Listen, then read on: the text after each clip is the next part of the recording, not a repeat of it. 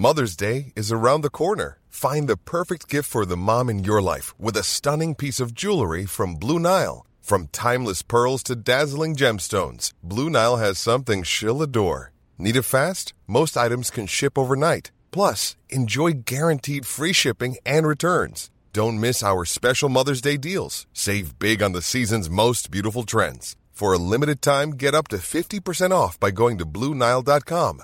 That's BlueNile.com. Miroir, miroir, épisode 9.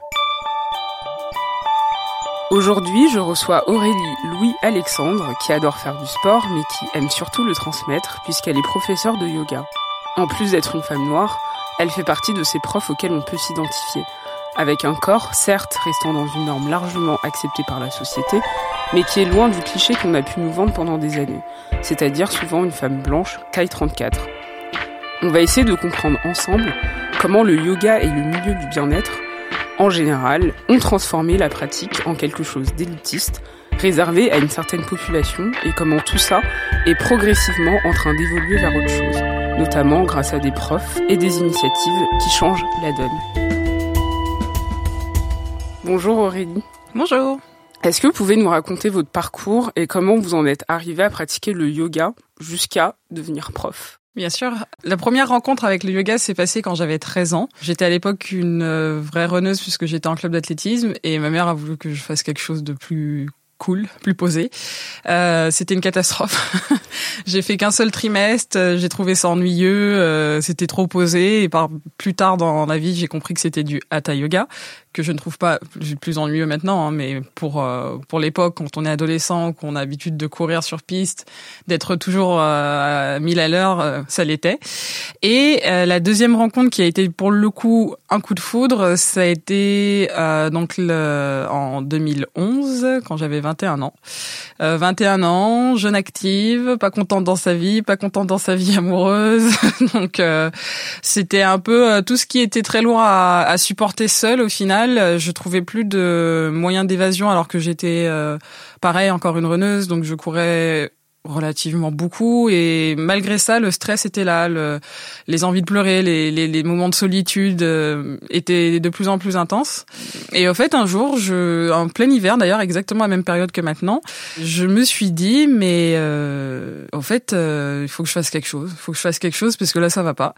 Et euh, j'ai été sur Google. J'ai tapé yoga en ligne. Je suis tombée sur un site anglophone. J'ai pris mon premier cours 30 minutes. Et c'est comme ça que ça a commencé. Et c'est parti. Exactement alors, avant de rentrer dans le vif du sujet, est-ce que c'est possible de nous faire un rapide rappel des différents types de yoga qui existent?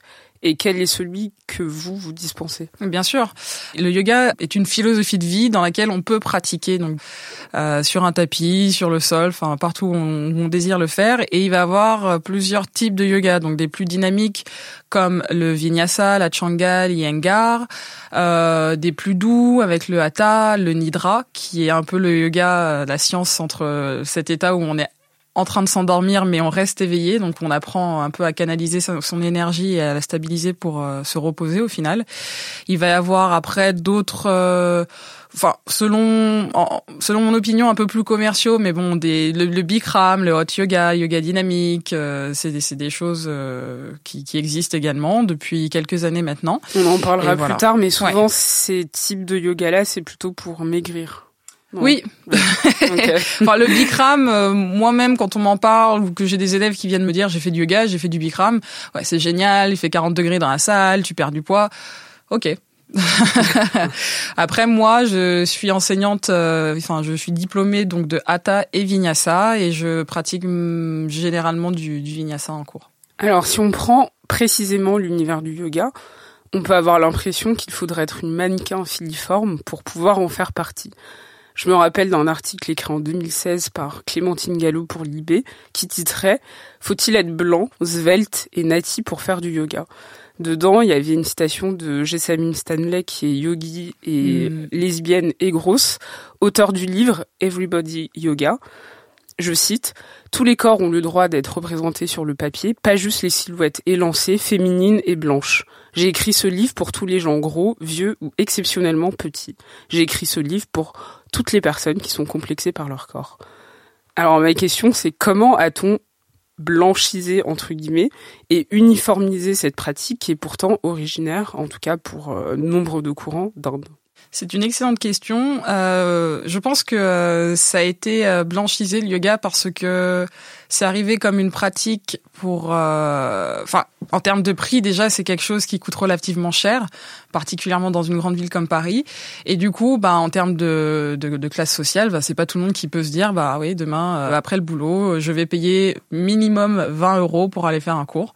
Donc, du coup, après, ça va paraître cliché, mais forcément, en classe sociale, bah, on va souvent se dire qu'une personne noire n'a pas les moyens d'aller faire du yoga, n'est pas intéressée ou euh, passe son temps à courir. pour aller très très loin dans les clichés, les stéréotypes. Donc déjà, ça passe par là.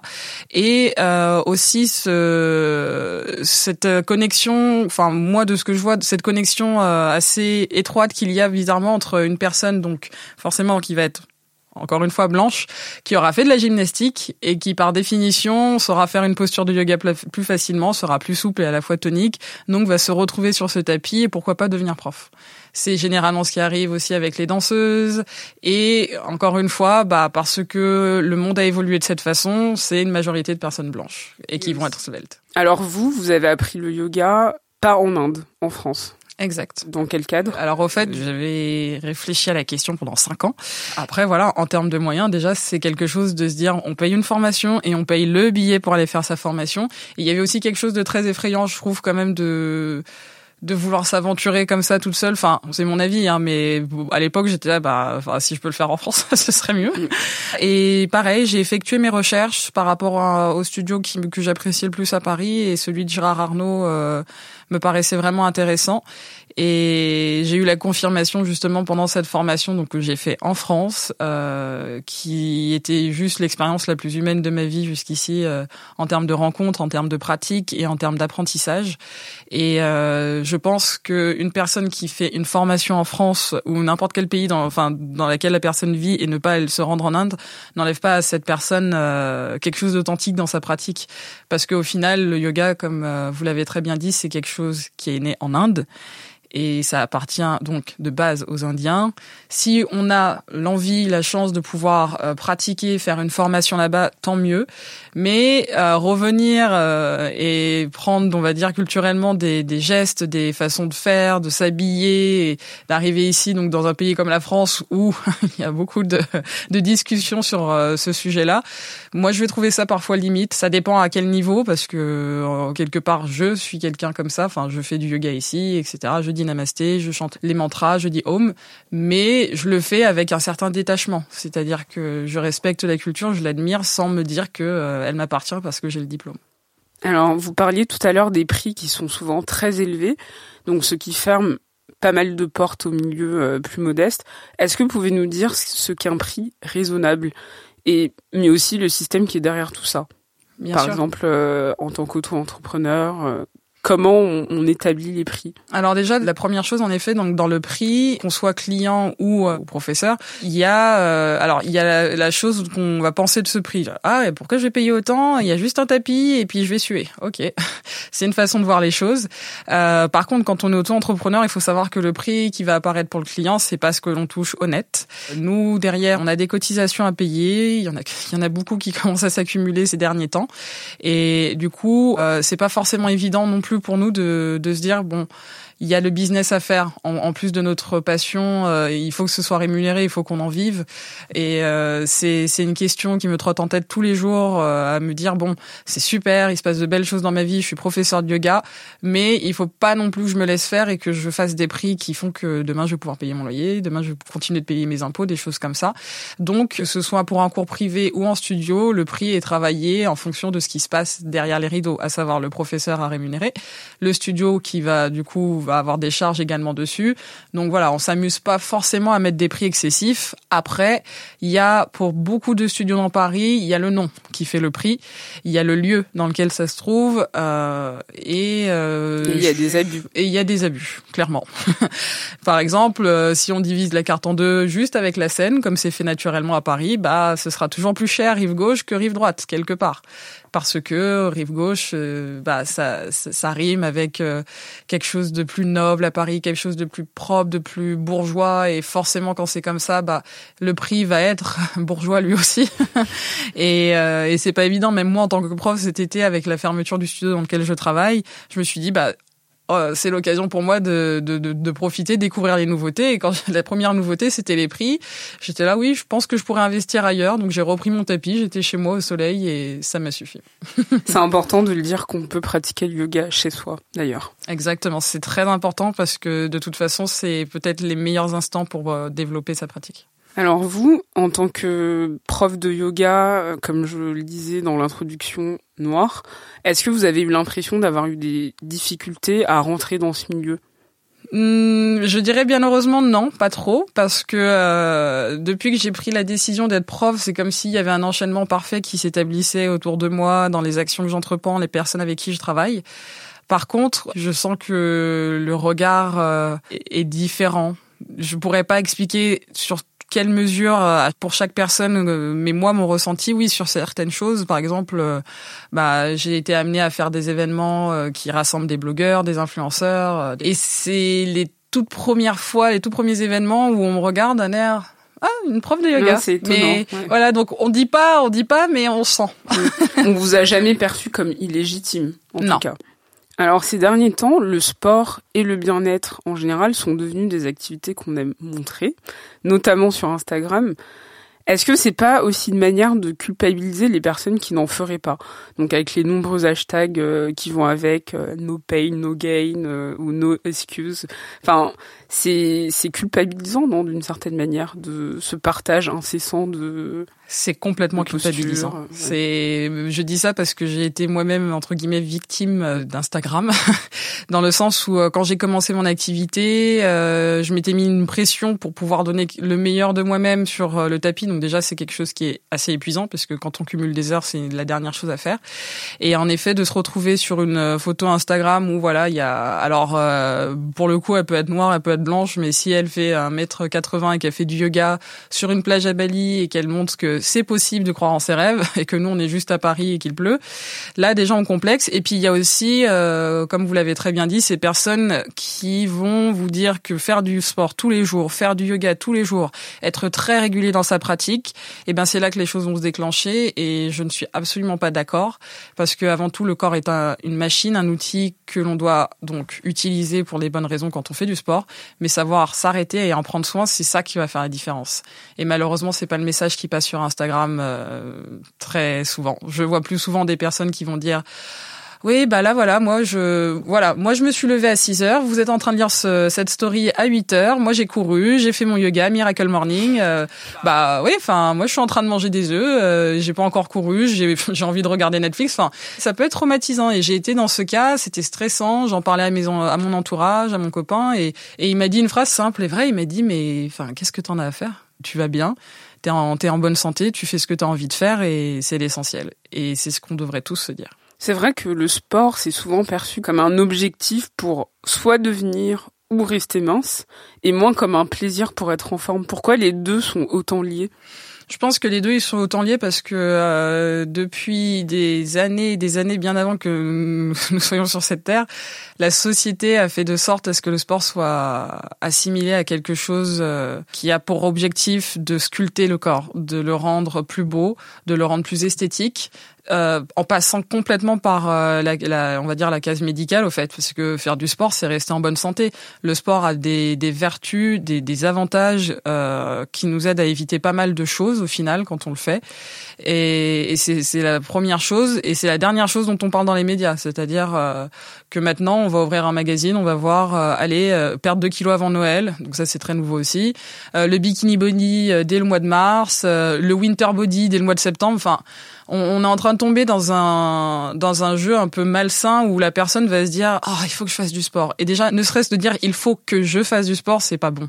On ne sent pas l'envie et on se donne une obligation et ça veut dire qu'à un moment en fait ça va s'arrêter et ce qui risque d'arriver c'est qu'on va reprendre du poids et que là on est encore plus dépressif. On enlève la notion de plaisir. On enlève totalement la notion de plaisir et encore une fois pour faire beaucoup de sport moi, je sais que j'ai eu mes périodes où j'en avais marre, et c'est des périodes où, en fait, je m'écoutais, je ne le faisais pas, tout simplement, parce que je préfère laisser l'envie revenir que de me forcer et peut-être même de me faire mal en essayant d'aller trop loin.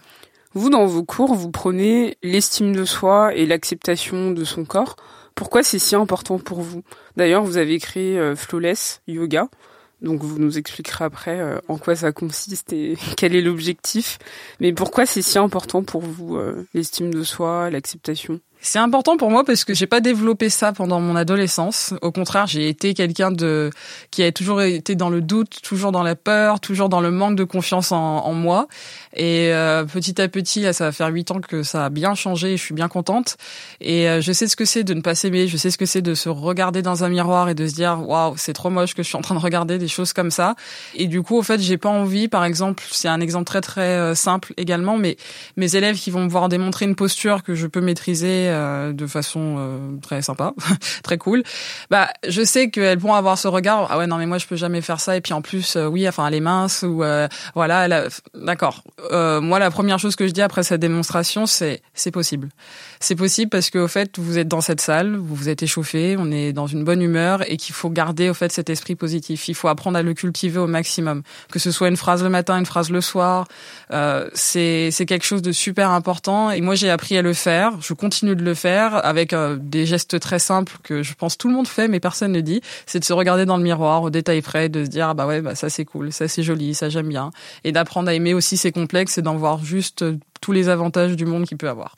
Et du coup, euh, Flawless Yoga euh, va dans ce, cette continuité. Exactement. Donc Flawless Yoga, au fait, c'est un peu notre euh, donc notre parce que c'est un projet que je tiens avec une amie et journaliste Naomi Clément. C'est au fait, on parlait souvent depuis notre rencontre, on est tout le temps à se dire ah je suis fatiguée, là je me sens pas bien. Il y a des jours où on a le ventre gonflé parce qu'on est stressé, il y a des jours où on se trouve pas belle parce que c'est l'hiver. Voilà, c'est c'est toutes les phases dont, dont, dont je parle avec mes élèves et sans tabou, avec toute transparence. C'est un jour, euh, bah c'était du ouais j'aime bien tes cours de yoga. Ouais et tout. Toi tu fais aussi du t'es DJ ouais j'aimerais bien développer le, projet. Et donc c'est né ça ça s'est installé assez rapidement par encore une fois un alignement de planètes extraordinaire.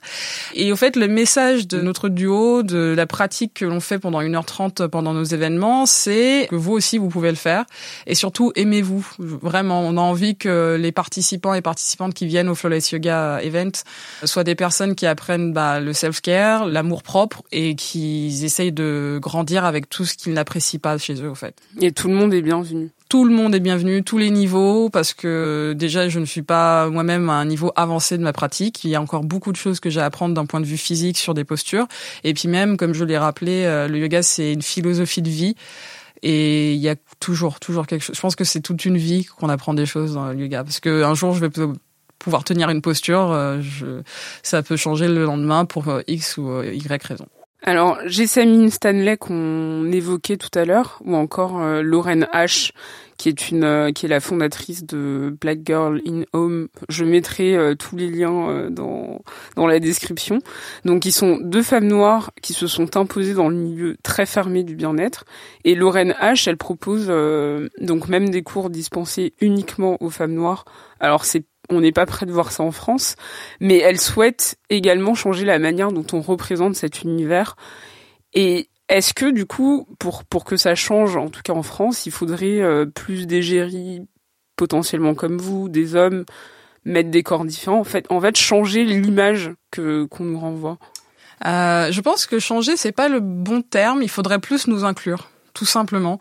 Au fait, si vous voulez vraiment qu'il y ait de la diversité, montrer qu'elle existe, montrer que, bah, en effet, il peut, enfin, je, c'est cliché, mais montrer que Benetton, c'est vrai, au fait. À la fois dans le yoga, à la fois dans l'athlétisme, enfin, sortez de, de, de, cette, euh, de cette publicité mensongère où vous dites euh, tout le monde est le bienvenu et on voit jamais enfin le tout le monde en question. C'est c'est très très bête.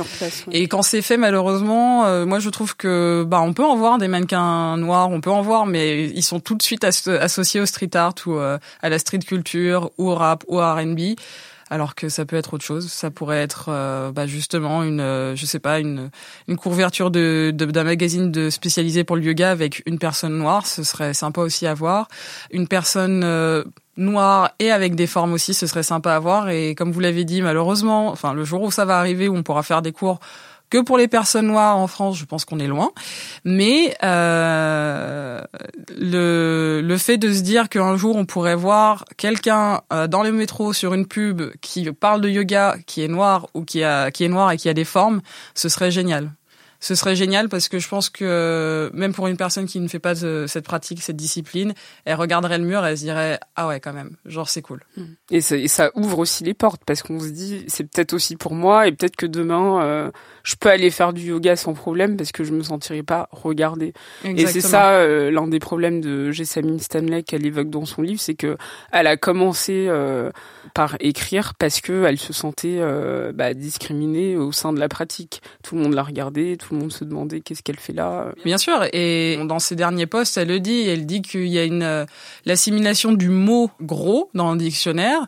Euh, donc euh, il emploie voilà un terme médical, mais par contre dans la société, au fait, c'est euh, limite c'est un mot qui qui indique que la personne qui est grosse doit avoir honte, alors que que pas du tout. Elle a très bien dit, les gros sont forts, ils peuvent être rapides, ils peuvent aussi faire des choses que personne ne s'attend à les voir faire.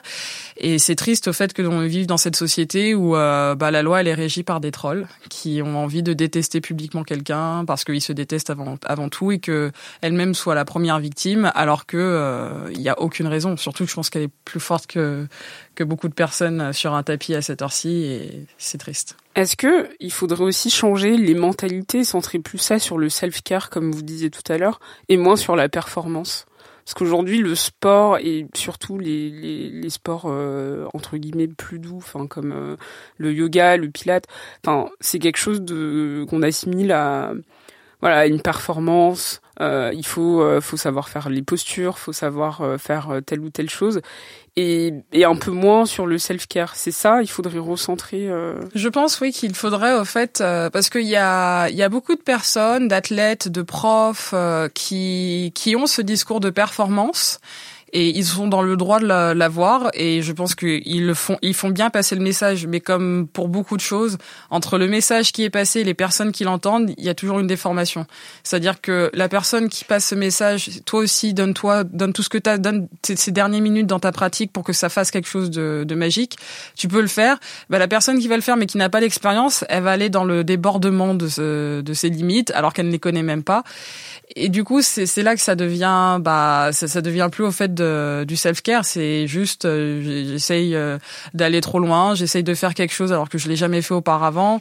C'est pas, c'est pas sain. Et euh, du coup, je pense qu'en effet, les gens, ils devraient d'abord apprendre à prendre soin d'eux pour ensuite voir de quoi ils seront capables. Et là, ça pourrait être une équation plus intéressante. Quel conseil donneriez-vous aux personnes qui souhaitent faire plus de sport mais qui n'osent pas parce que euh, parce que il ou elle s'estime euh, peut-être pas assez dans la norme ou se disent euh, j'ai peur qu'on me regarde, j'ai peur qu'on me qu'on me qu'on me pointe du doigt, qu'on qu'on se dise j'ai rien à faire ici. Quel conseil? Le premier conseil que je dirais c'est arrête de penser. Arrête de penser, arrête de te poser des questions et juste fais au fait. C'est comme ça, moi, que je me suis retrouvée à reprendre la course alors que j'étais en train de rentrer au lycée. C'est comme ça que je me suis retrouvée à faire euh, une, des inversions yoga alors que c'est les choses qui me font le plus peur de, dans ma pratique. Euh, c'est comme ça que j'ai fait beaucoup de choses dans ma vie et pour le sport aussi. Euh, il faut jamais jamais penser aux autres, au fait. Et c'est la même chose quand on prend soin de soi. Il faut pas penser au regard des autres parce que si on fait ça, ben on fait rien dans la vie. Et du coup, pour le sport, qu'on soit débutant, intermédiaire, avec une pause ou une reprise, ou qu'on soit vraiment un athlète, euh, voilà, euh, fédéré et tout ça, il faut euh, bah déjà garder un mode de pensée positif, mais vraiment, même quand ça fait mal, même quand c'est difficile de reprendre, il faut pas, faut pas se dire non mais je vais jamais y arriver. Euh, si on fait ça, bah oui, les muscles vont suivre le cerveau et si le cerveau est négatif, bah il y a rien qui se passe. Par contre, euh, c'est mieux de se dire, euh, de mettre le pied à l'étrier, de se dire bon, c'est nouveau, peut-être que ça va pas, ça va pas être dans la performance aujourd'hui, mais en tout cas, j'aurais commencé quelque chose. Faut, faut vraiment penser comme si on était en train de bâtir quelque chose, un immeuble, et que chaque pierre, au fait, va amener bah, un étage euh, supplémentaire. Il faut le faire petit à petit. Quoi. Voilà, il faut vraiment se donner une évolution euh, et ne pas essayer d'aller dans le vif du sujet. Euh, bah déjà avec une pensée négative et sans expérience, mais avec le regard des autres derrière, ça ne sert à rien. Est-ce que vous avez des lieux à conseiller qui sont bienveillants et accueillants justement pour tout le monde? Bah bien sûr. euh, bah du coup le, les studios Gérard Arnaud qui ont des profs juste euh, superbes. J'ai j'ai eu beaucoup de coups de cœur là-bas. Même le lieu au fait est très zen en soi. Donc déjà on arrive et c'est comme si on était dans une petite bulle. Donc c'est très très agréable. Euh, Bromance Paname. j'y travaille, euh, j'y travaille et c'est vraiment un lieu. Euh... Au fait, c'est comme un appartement avec des nanas trop cool qui qui vous accueillent et qui vous vous invitent à faire des sports. Euh... Bah, pour le coup singulier parce que c'est c'est axé pilates, yoga, des choses comme ça. Donc des sports entre guillemets un peu plus doux. Après, c'est pas un studio, mais je l'ai essayé dernièrement. C'est les cours de très intense hip-hop yoga de Clotilde Chomet, qui du coup euh, est l'exemple parfait au fait de sortir de sa zone de confort mais elle est derrière nous pour nous dire bon ok là tu pourrais faire ça ou tout simplement par exemple nous étirer d'une bonne façon. Euh, moi j'ai apprécié ce genre de cours. Et après j'en ai pas beaucoup parce que je suis quelqu'un qui est très solitaire dans sa pratique. Et vous vous donnez vos cours où? Alors je donne mes cours notamment chez Bromance Paname, euh, à la Montgolfière Club et euh, du reste je suis en entreprise ou en privé. Ok. Je sais qu'il y a le Yogra qui dispense aussi des cours gratuits donc ouvert aux femmes et aux minorités de genre, quelle que mhm. soit leur morphologie, créé par le collectif Gras Politique. Donc il faut regarder leur euh, programmation sur euh, la page Facebook. Et il y a également le collectif We Are Yogi, créé par le journaliste euh, Si Sai, le surf, alors je ne sais pas comment on dit son nom, le surf Molpois qui propose du yoga pour tous et toutes et principalement aux personnes queer. Donc on mettra en lien euh, toutes les infos pour les personnes intéressées. Mhm. Et pour finir, est-ce que vous avez des recommandations à, à donner à des personnes qui s'intéresseraient au yoga ou qui veulent euh, se, se, lancer dedans? Bien sûr. Pour le coup, euh, peut-être déjà des livres d'anatomie euh, dans la pratique de, du yoga parce qu'on va apprendre à se connaître, à découvrir son corps, les efforts dont il est capable, mais il faut apprendre à le faire correctement. Donc euh, yoga anatomie, les tomes 1 et 2 sont très très très très bien illustrés. Et euh, bah, la base de la base, c'est Yoga Sutra de Patanjali parce que c'est la création du yoga et même moi qui pratiquais déjà au fait, j'avais pas encore euh, posé ma ma curiosité au fait sur ce que c'était vraiment, c'est-à-dire que j'étais que dans la partie physique pendant trois bonnes années. Et quand ma formation a commencé, bah, je me suis dit, ah oui, c'est vrai, au fait, il y a la partie philosophique et de lire ce bouquin-là, ça, ça apaise déjà parce que on, arrive à délier peut-être des petites tensions qu'il peut avoir dans nos vies et on arrive à prendre du recul enfin là-dessus. Et euh, voilà, en termes d'explication, il y a, y a beaucoup, beaucoup, beaucoup de choses à, à retirer de ce bouquin. Merci, merci Aurélie. Avec plaisir. C'était l'épisode 9 de Miroir Miroir. Merci de nous avoir écoutés. Et si l'épisode vous a plu, n'hésitez pas à laisser 5 étoiles sur iTunes, à m'écrire sur les réseaux sociaux. Et pour écouter tous les épisodes, rendez-vous sur binge.audio et toutes les plateformes de téléchargement. Merci, à dans deux semaines.